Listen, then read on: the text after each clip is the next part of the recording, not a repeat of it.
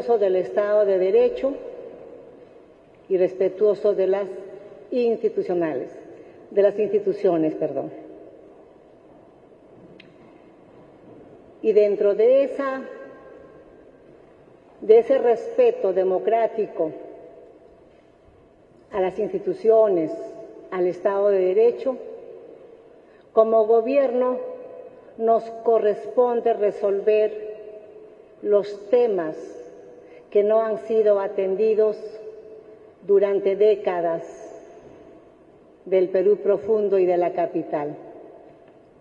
Por ello, es urgente que podamos poner sobre la mesa una agenda social para poder empezar a dialogar y podamos agendar la tarea y el trabajo para poder resolver aquellas necesidades que están esperando allá las hermanas, los hermanos, los jóvenes, los niños, las niñas, los adultos mayores.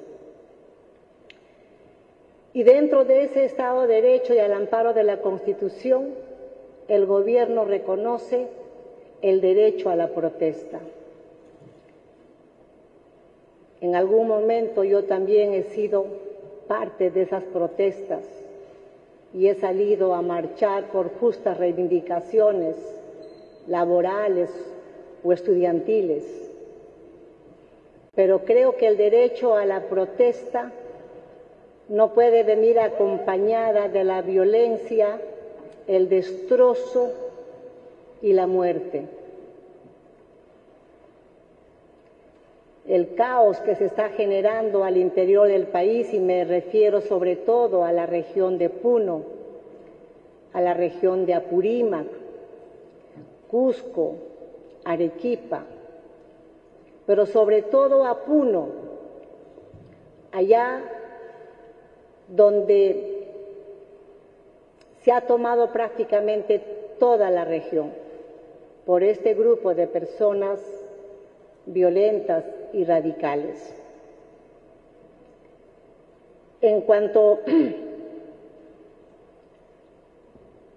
en esta región y de diciembre a la fecha, los paros, los destrozos, que se está generando, tenemos una pérdida aproximadamente de dos mil millones en producción y aproximadamente tres mil millones de daños a la infraestructura, es decir, el incendio a las comisarías, el incendio y destrozo a las oficinas del Ministerio Público, el incendio y el destrozo a las oficinas del Poder Judicial, la toma de aeropuertos dejándolos inoperativos y frustrando el viaje de miles de peruanas y extranjeros que quieren conocer el país o por asuntos laborales o de salud quieren viajar de su lugar de origen a otra ciudad. Eso no es una protesta pacífica. Eso es una acción violento generado por un grupo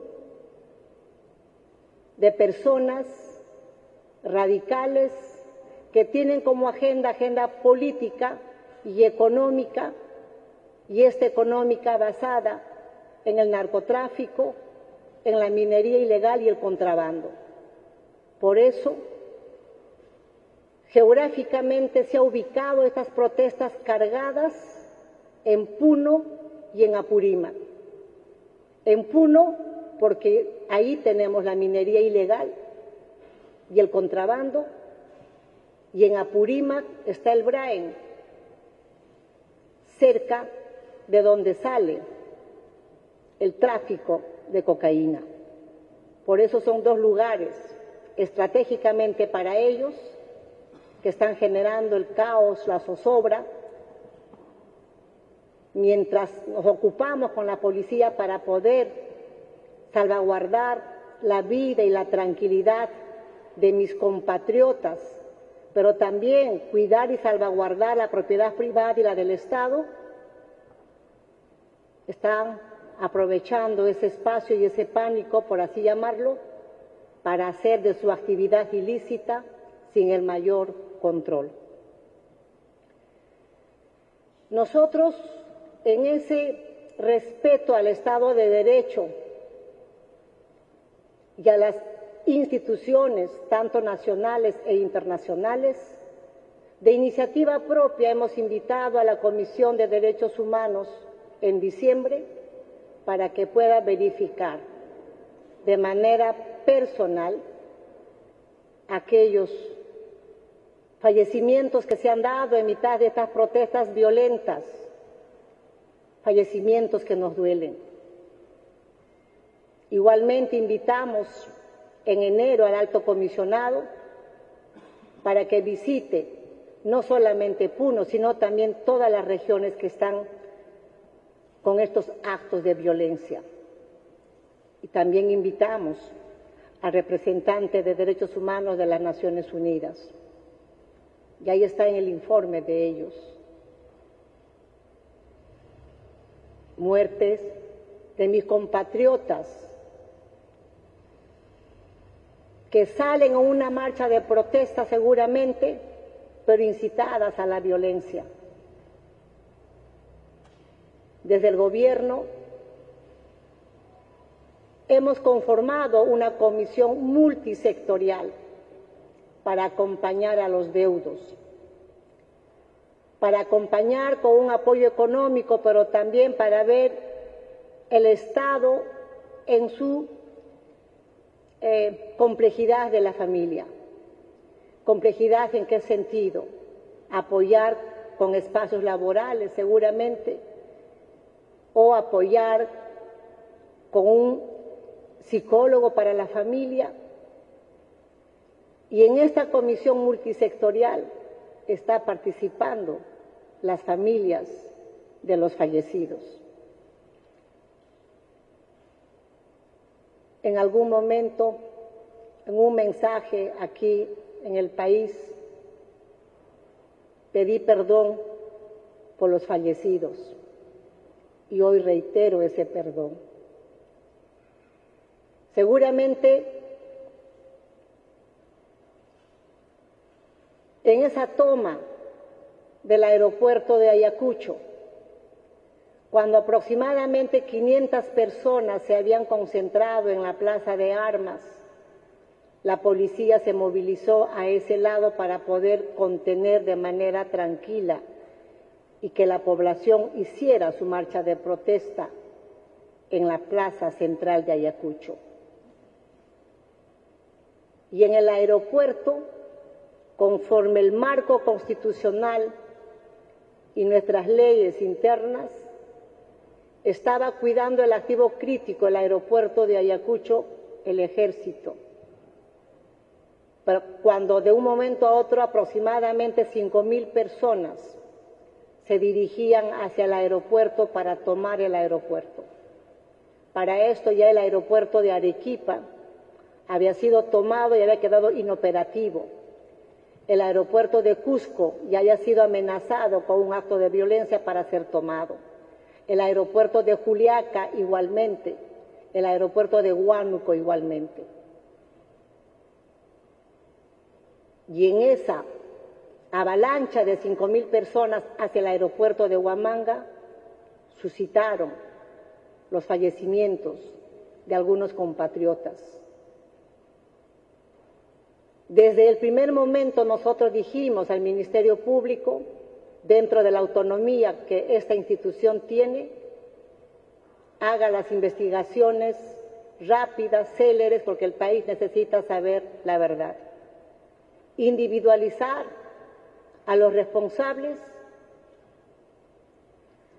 y el Poder Judicial estará actuando también en su autonomía para poder sancionar como corresponde.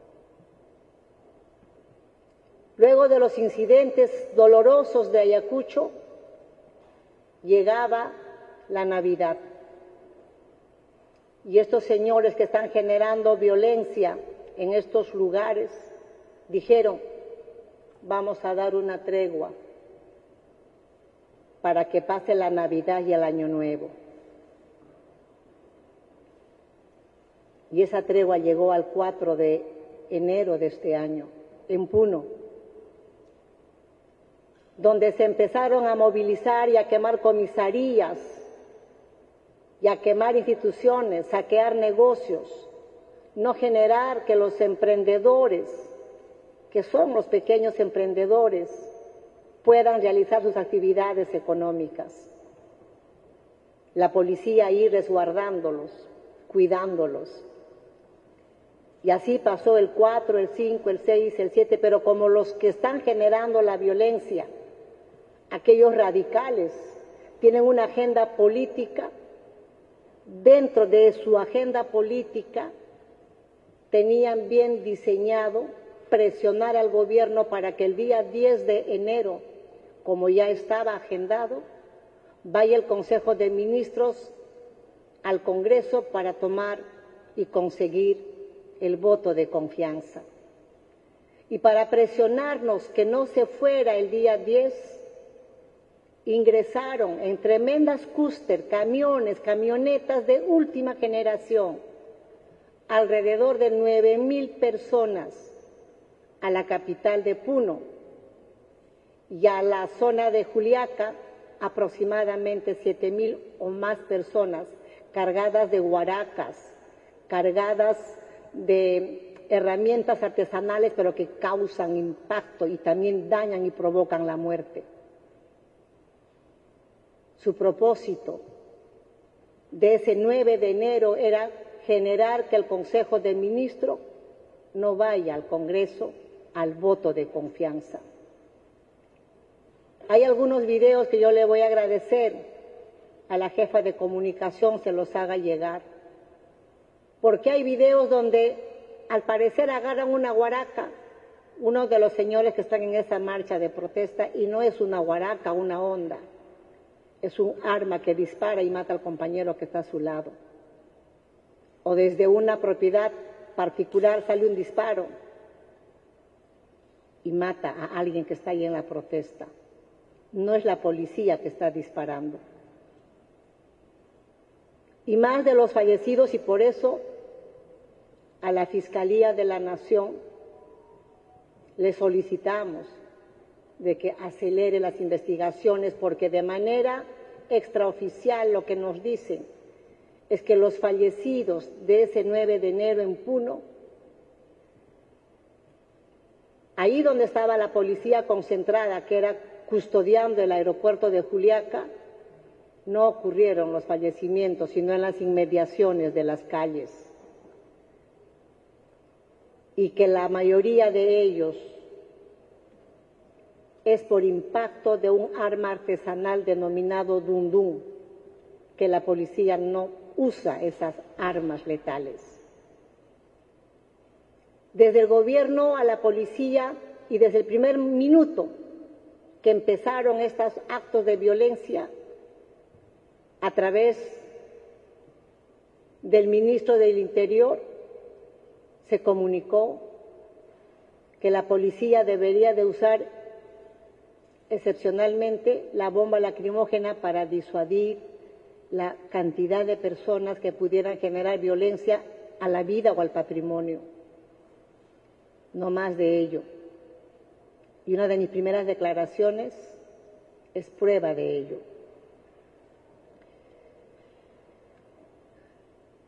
En esa agenda política que algunas organizaciones sí con justa razón salen y marchan, y entre ellas la CGTP y demás organizaciones.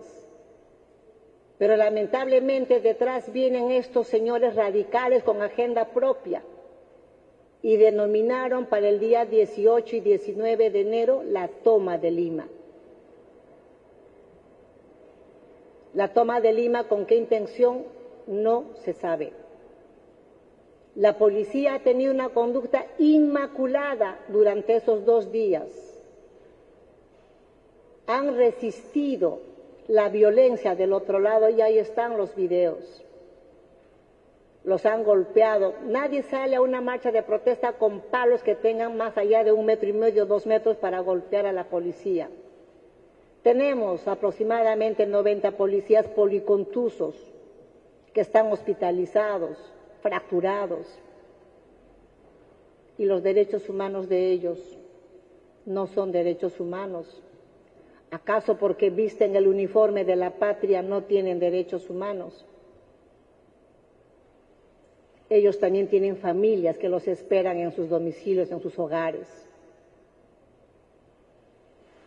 Y el día 20 de enero, a solicitud de las autoridades universitarias de la San Marcos, en situación de fragancia y conforme el protocolo de la policía, ingresaron a la Universidad de la San Marcos. Quizá la forma no haya sido la adecuada y por ello pido disculpas a los alumnos de la San Marcos y a los alumnos que estuvieran dentro de la universidad. Pero también había la preocupación porque cuando se trasladaron del interior del país a la toma de Lima, los mensajes por las redes de ellos mismos que decían, una muerte en Lima vale por cien en la provincia. ¿Quién está buscando la muerte? ¿Quién está generando esa violencia atroz? No hubo ningún herido en la San Marcos. Han sido identificados, llevados a las dependencias policiales y luego han sido liberados. Pero la policía intervino en resguardo de la propia vida de los estudiantes que estaban dentro de la universidad porque no se sabía quiénes habían ingresado y no podíamos garantizar qué podía pasar dentro de la universidad. Es por ello que la policía tuvo que intervenir en fragancia ese, ese instante. Reitero, quizá la forma no haya sido adecuada.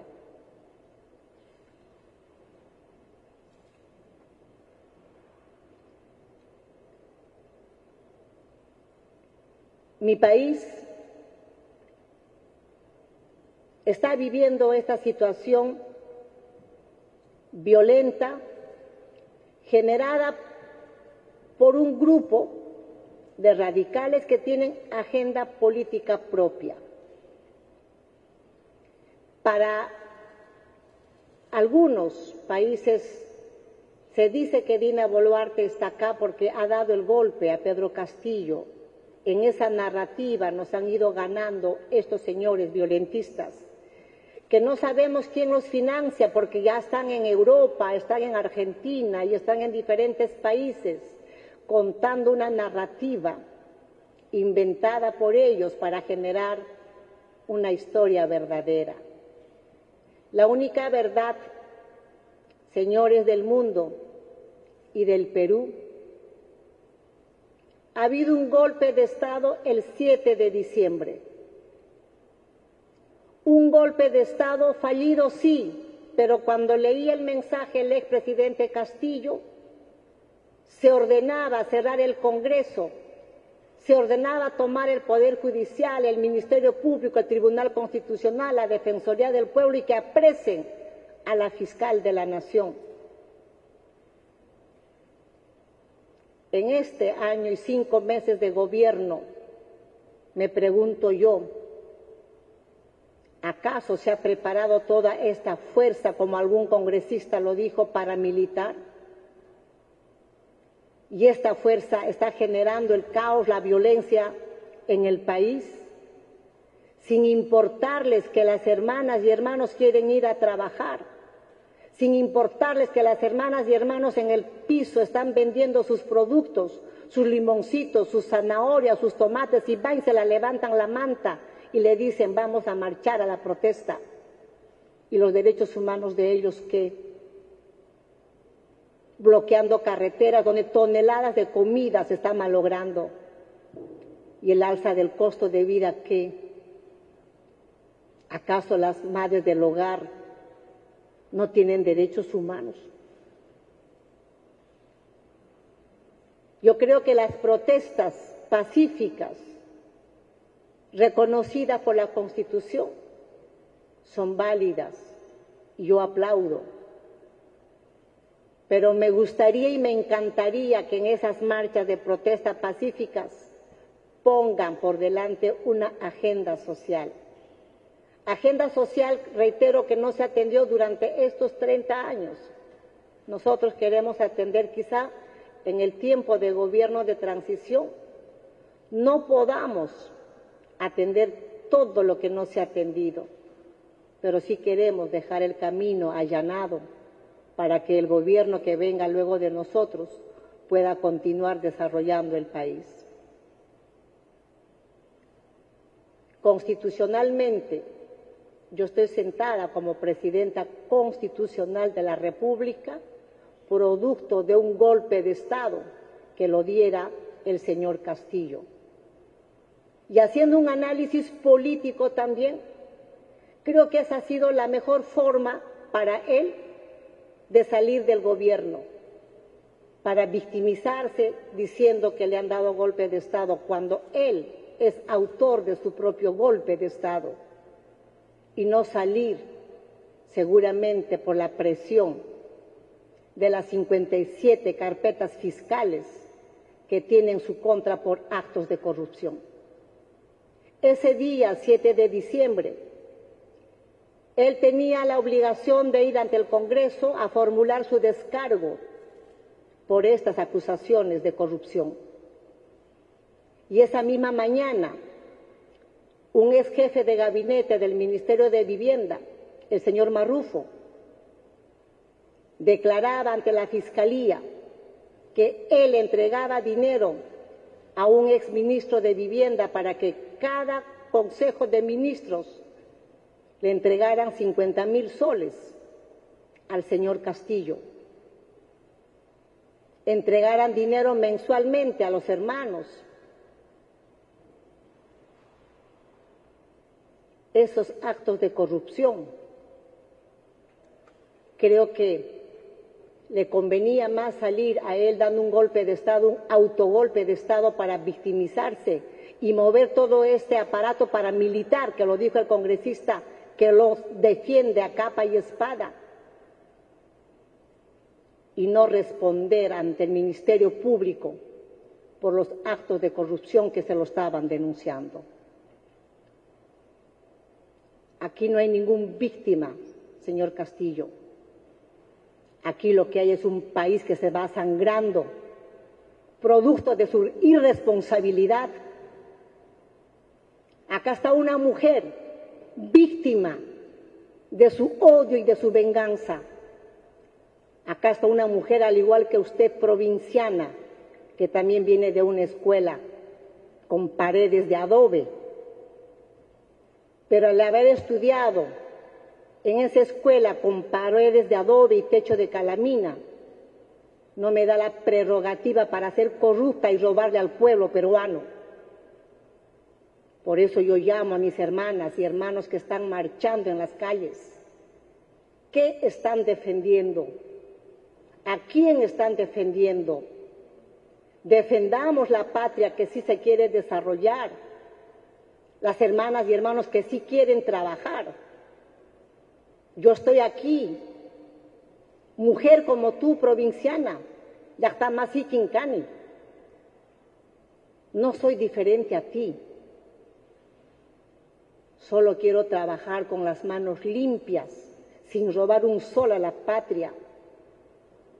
Ya está llegando marzo, donde nuestros niños y nuestras niñas van a volver a los colegios. Queremos trabajar lo más rápido posible para colocarles internet en los colegios que no tienen internet. Queremos construir los caminos y carreteras para que tus productos salgan más rápido al mercado y estas puedan ser vendidas y tú puedas tener un ingreso para tu hogar y cambiar tu calidad de vida. Queremos generar mejor infraestructura hospitalaria para atender la salud de mis hermanas y hermanos. Ahí está el hospital del Cusco, trabado.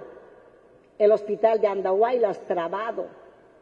Y así como ellos, otros hospitales a nivel nacional. Queremos generar atención en tu salud. Queremos darte calidad de vida. Hemos soltado el programa Punche Perú para reactivar la economía peruana. Pero ¿cómo vamos a reactivar la economía peruana si mañana bloquean la carretera acá en Ica a los hermanos de Ica? Hay que trabajar de manera pacífica. Vayamos, hermanas y hermanos, a buscar el desarrollo de nuestra patria. Desde el primer minuto que asumí el gobierno, llamamos a una tregua al Congreso y ahora llamo a mi querida patria a una tregua nacional para poder entablar las mesas de diálogo y mejor aún para poder fijar la agenda por cada región y desarrollar nuestros pueblos. No me voy a cansar de llamarlos al diálogo, a la paz y a la unidad. Hemos presentado el adelanto de elecciones. Hemos solicitado al Congreso que vote esa iniciativa legislativa de adelanto de elecciones. Votaron. Hay una primera votación, pero se debe de ratificar en una segunda votación. Y desde acá un llamado también al Congreso, que cuanto más antes, cuanto más antes, señores congresistas, voten la segunda fecha y podamos tener una fecha cierta de cuándo van a ser las elecciones. Yo me iré en el momento que ustedes, señores congresistas, hayan votado y desde el, desde el Ejecutivo hayamos convocado a las elecciones generales. Nadie se quiere quedar en el poder. No tengo ninguna intención de quedarme como presidenta a más allá de lo que en el adelanto de elecciones ya hemos fijado. Lo único que quiero, hermanas y hermanos que se encuentran también en el exterior, peruanos, trabajemos de manera unida en esas ansias de querer tener un país desarrollado, unido, fortalecido. Y ojalá podamos dar el paso para ser un país industrializado que podamos tener tecnología y no seamos un país como hasta ahora solo de materias primas, con tanta riqueza que tenemos, con un mar hermoso que tenemos, con una Amazonía desde donde podemos generar industrias farmacéuticas y no que desde Alemania, Canadá, Suiza nos devuelvan nuestras plantas ancestrales en cápsulas podemos generar mucho desarrollo para nuestro querido país. Hermanas y hermanos de Puno, el hermoso altiplano, están esperando las hermanas para entrar con sus botes al lago Titicaca y generar sus ingresos económicos. Ya la mamacha Candelaria es en febrero. Trabajemos en paz y en esa fe católica que el peruano lo es. busquemos el diálogo, antepongamos una agenda social. Y a los que están generando la violencia, a esos radicales, les digo, piensen en el país, no generen violencia, no generen destrozos, que esa violencia y ese destrozo lo que genera es el atraso para el país. Nos estábamos recuperando de la pandemia, nos queremos seguir recuperando. Yo les tiendo mi brazo y mi corazón para seguir trabajando. No creo ser una mujer que sea también violencia contra la mujer. Soy la primera mujer que asume la presidencia de la República en 201 años de historia republicana. No creo ser víctima del machismo y por eso está la violencia en la calle. A ti mujer, a ti hermana, unámonos en un solo corazón y podamos demostrar las mujeres que sí tenemos la capacidad y las decisiones para gobernar el país, para buscar el desarrollo de nuestra patria. Sumaryatan yankasu, Panaikuna, Turay, Panay. Yankasun Cusca, Manasuaspa, Manayuyaspa, Manajeya Caspa, Causachum, Perú. Muchas gracias. Muchas gracias. A continuación, iniciamos la ronda de preguntas. Invitamos a Paola Ugaz, de ABC de España.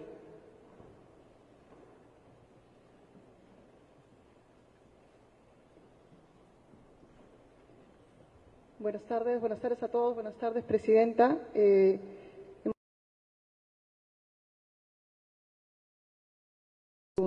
esa es la mía. Es sobre la posible renuncia al cargo como Presidenta. Usted ha dicho que no va a renunciar. ¿Qué suceso le haría cambiar de opinión? Parte de los pedidos, y la segunda es, parte de los pedidos de los manifestantes es no solamente su renuncia sino también el adelanto de elecciones. En ese contexto, los medios de comunicación locales han especulado con conversaciones entre usted y miembros del Congreso con el fin de adelantar las elecciones. ¿Nos puede dar más detalles al respecto? Muchas gracias.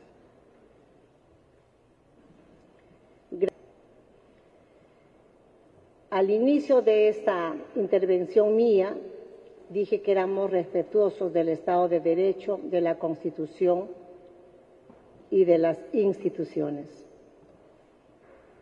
Mi renuncia resolvería la crisis y la violencia. ¿Quién asumiría la presidencia de la República? Quien también a su vez en el plazo que está establecido para convocar a elecciones, estaría convocando a elecciones. Y el Congreso estaría asumiendo la vicepresidenta actual. Pero no solo están pidiendo eso, sino están pidiendo mi renuncia y reconformación de la mesa directiva del Congreso. O sea, están generando crisis sobre crisis. El adelanto de elecciones, en la primera semana que nosotros asumimos y el pueblo dijo adelanto de elecciones, respondimos con la presentación de una iniciativa legislativa de parte nuestra al Congreso. Y esa es la que está ya con votación en una primera instancia y falta se ratifique en una segunda votación. Creo que una renuncia, adelanto de elecciones, pasado, ¿qué van a pedir? O sea, para ellos no les contiene nada más que generar el caos, generar la anarquía en el país y en ese caos y en esa anarquía ganar ellos con estos actos ilegales del narcotráfico, la minería ilegal y el contrabando que hace unos minutos ya he manifestado. Gracias. Muchas gracias. A continuación es la pregunta de Luis Jaime Cisneros de la agencia France Press. Faltaba una respuesta. Nosotros de manera respetuosa de los de la independencia de poderes hemos llevado al Congreso la, propuesta legislativa. Eh, nuestro Premier, efectivamente, y algunos ministros se han reunido allá en el Congreso para que se pueda rápidamente ver el tema de la segunda votación. Estamos en conversaciones con el Congreso y espero que el Congreso también tome nota de ello, porque cuanto antes queremos que se vote y saber la fecha para nosotros convocar a elecciones generales. Gracias. Gracias. A continuación, pregunta de Luis Jaime Cisneros de la agencia France Press. Buenos días, Presidenta, señores ministros.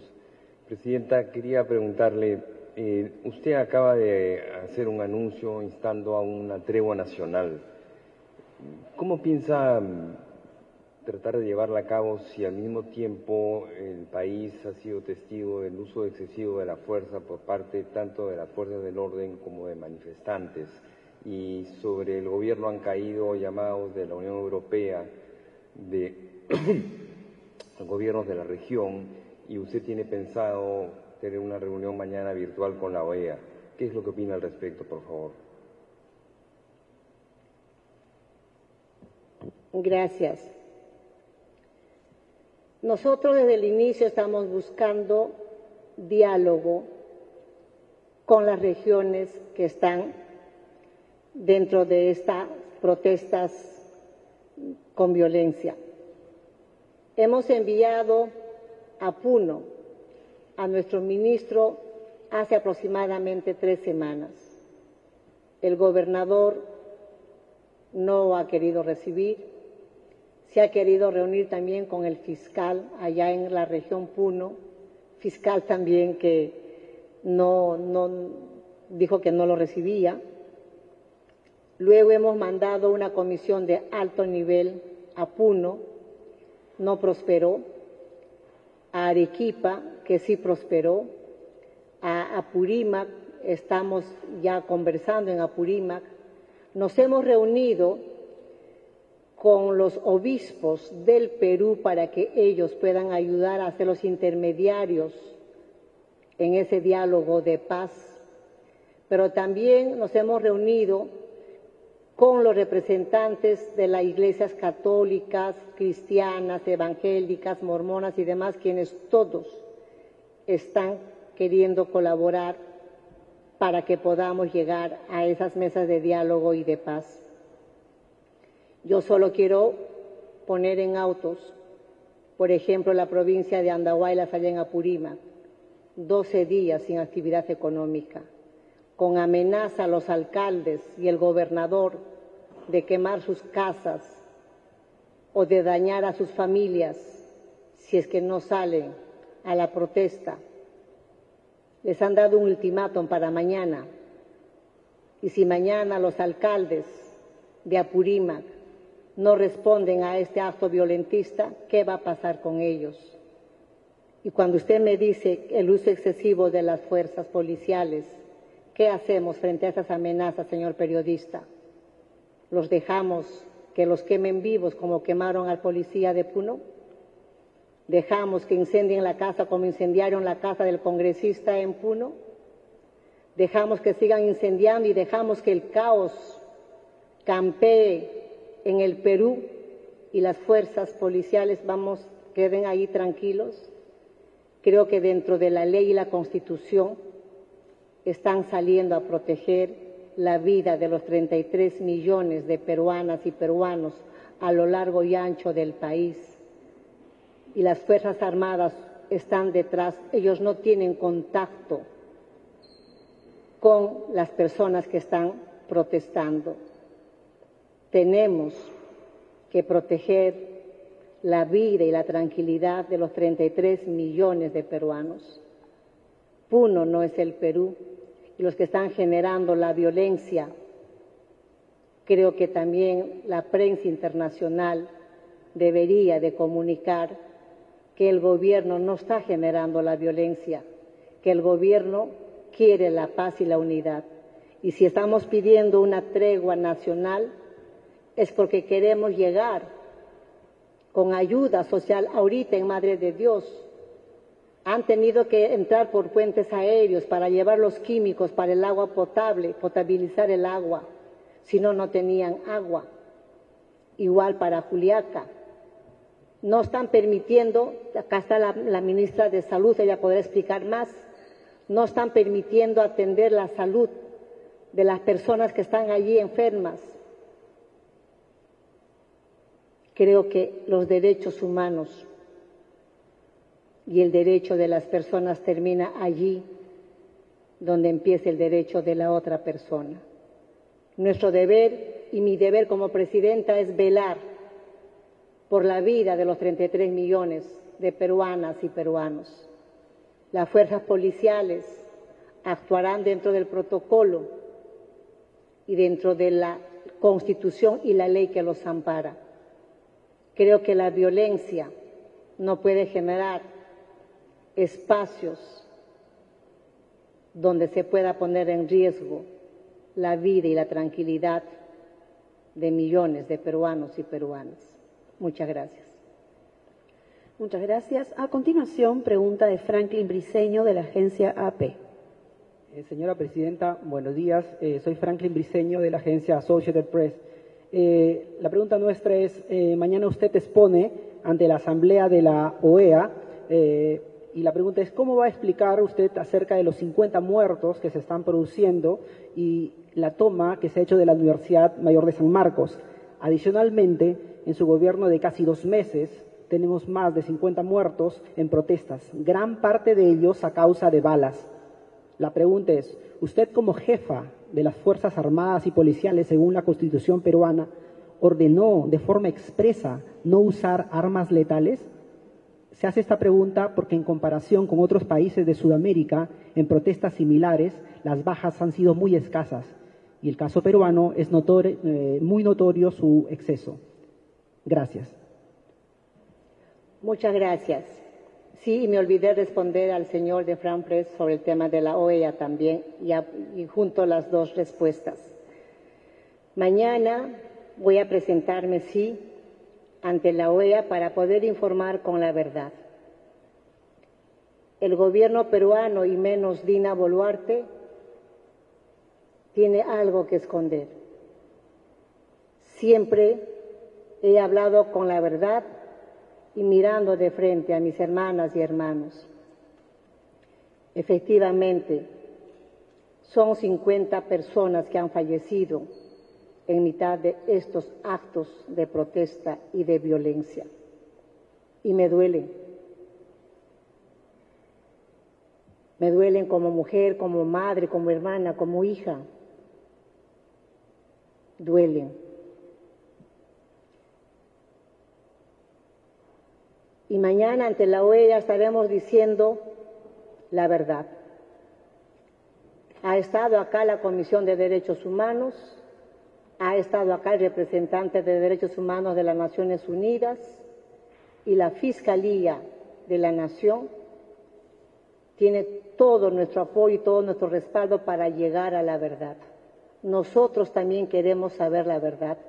Y lo que usted afirma, señor periodista, que en su mayoría hayan sido fallecidos por balas, hay que determinar de dónde son estas balas.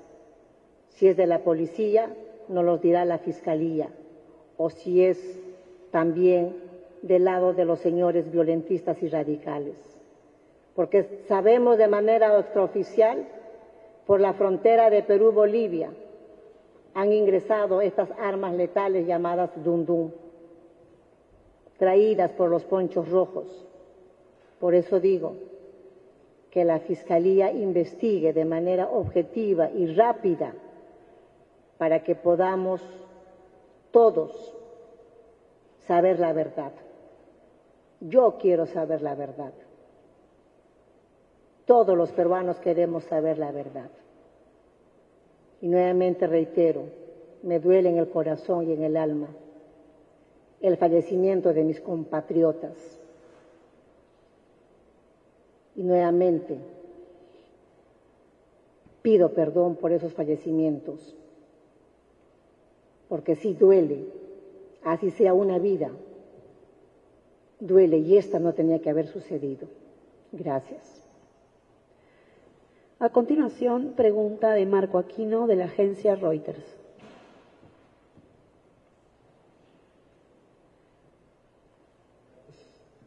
Buenas tardes, Presidenta Boluarte. La pregunta es la siguiente. Eh, ¿qué, va a hacer, eh, gracias, ¿Qué va a hacer si el Congreso no consigue aprobar el adelanto de elecciones eh, a mediados de febrero como lo ha, ha programado? ¿Cuál es el plan B que tiene? ¿Acaso evaluaría dar un paso al costado para evitar que las protestas continúen? y, la siguiente es, Usted ha mencionado que eh, está llamando a una tregua y que se va o que quiere conformar una mesa de diálogo. Y hace un rato ha mencionado algunas personalidades en el interior del país que pudieran estar hablando con ustedes. Pero entendemos por la parte de los eh, líderes eh, manifestantes, no hay ninguno que quiera hablar con el gobierno. ¿Ustedes han identificado algún interlocutor de los manifestantes para dialogar y buscar frenar estas protestas. Gracias. Gracias. En esa conversación que desde el Ejecutivo tenemos con el Congreso, tenemos la plena seguridad que el Congreso de manera responsable y en esa mirada que hay que mirar al país, van a tener que votar el adelanto de elecciones no me queda la menor duda. Efectivamente, estamos buscando las mesas de diálogo para poder empezar a trabajar, la agenda de cada región. Muestra de ello es que los alcaldes nos están buscando, nos están visitando y los estamos atendiendo. Y cada ministro de cada sector está recibiéndolos para que en el tiempo corto podamos atender sus demandas. Hoy, antes de venir con ustedes, me he reunido con los alcaldes de Huánuco y con otros alcaldes de otras regiones también. Y ya las citas para hoy en la tarde están encaminadas con los ministros, sobre todo el ministro de Economía, de Vivienda, de transportes, de educación y de salud, ahí donde no se han atendido por estos largos 30 años. Los estamos agendando y vamos a seguir trabajando. Están buscando los gobernadores para conversar con nosotros, pero a veces están asustados porque les, sobre todo a los gobernadores del sur, los tienen chantajeados y amenazados creo que van a ir reflexionando mis hermanas y hermanos, porque las paralizaciones, el caos, la violencia no va a generar nada. No va a generar la economía que tenemos que recuperar luego de la pandemia y luego de la crisis que hubo entre la guerra de Rusia y Ucrania. Tenemos que ir mejorando nuestras economías, pero para ello es importante este diálogo y podamos agendar con todos los alcaldes de cada distrito y de cada provincia y con los 25 gobernadores del país para anteponer la agenda social antes que la agenda política manipulada por un sector radical y violentista. Gracias. Muchas gracias. Para terminar, pregunta de Francisco Zacarías de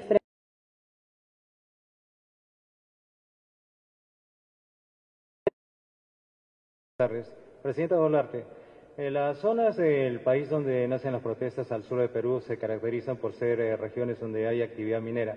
¿Está recibiendo o ha recibido su gobierno algún tipo de presión internacional para que se liberen las vías, fluja el, transporte, eh, continúen las exportaciones y en ese sentido eh, nos podría decir eh, cómo los bloqueos impactan negativamente tanto a la producción minera como también al turismo. Y la otra pregunta que le quería hacer, el presidente del Poder Judicial, Javier Arevalo, le pide que el ejército proteja a las sedes judiciales y sus, locales.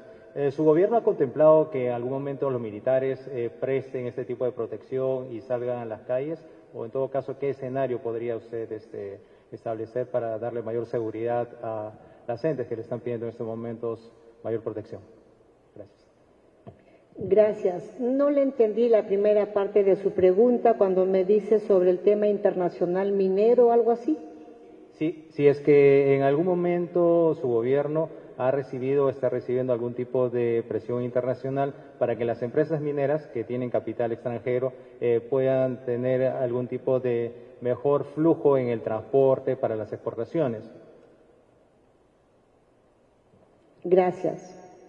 No, el gobierno no, no está recibiendo ninguna presión internacional para el tema de, del corredor minero.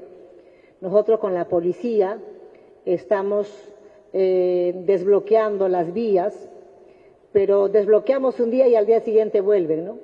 Y desbloqueamos un día y al día siguiente vuelven. Y esa, por eso digo, una tregua, porque no vamos a generar reactivación económica, la inflación de la canasta básica va a ir subiendo, el gas doméstico no va a ir llegando seguramente al sur del Perú por los bloqueos de carreteras, aun cuando nosotros estamos buscando siempre los puentes para poder llegar y hemos llegado a Tacna, Moquegua, para poder eh, llevar este combustible para, para los hogares. Efectivamente, el presidente del Poder Judicial ha pedido el apoyo de las Fuerzas Armadas porque él también está viendo de que sus instituciones están siendo incendiadas, las fiscalías están siendo incendiadas.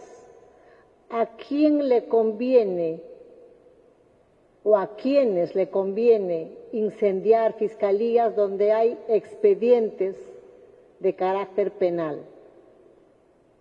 Expedientes allí en Puno, allá en Andahuaylas,